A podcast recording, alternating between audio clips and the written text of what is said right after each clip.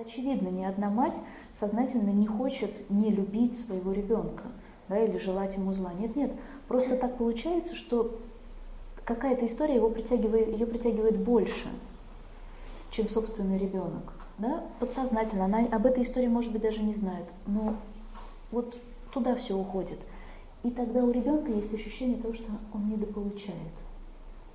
Вроде бы, видимо, все хорошо. Знаете такие вот э, истории, сейчас я так уже со всеми поговорю немножко, чтобы вас...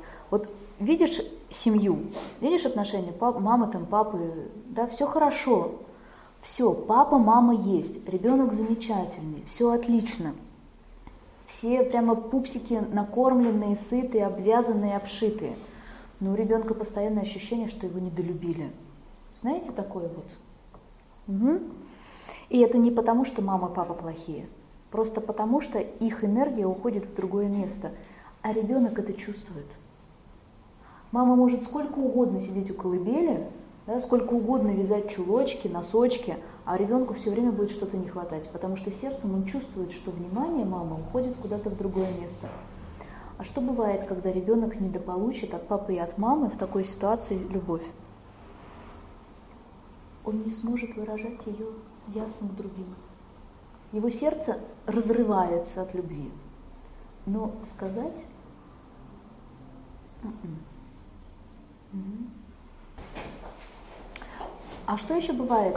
Да, то, что мы сейчас видели, поскольку у нас тут и мама, и, и дочка. Когда с бабушкой происходит вот такая история, а, а у нас тут девочка, да, а бабушка у нас погружена в какие-то свои да, истории своей семьи, своего рода. А, и рождается внучка.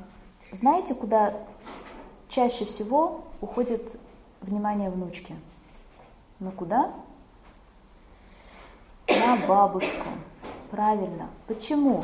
Потому что у мамы все внимание уходит куда? На своих маму и папу.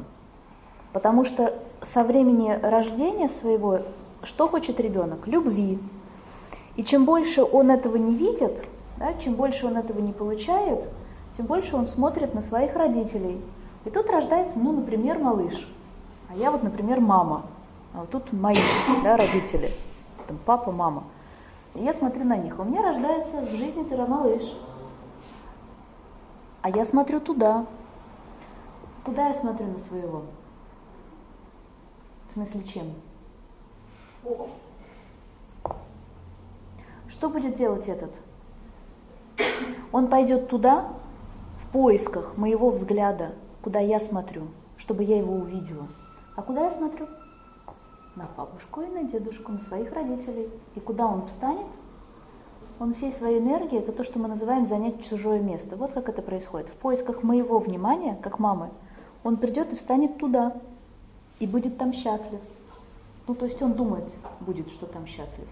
А в жизни это будет повторение судьбы бабушки или повторение судьбы дедушки.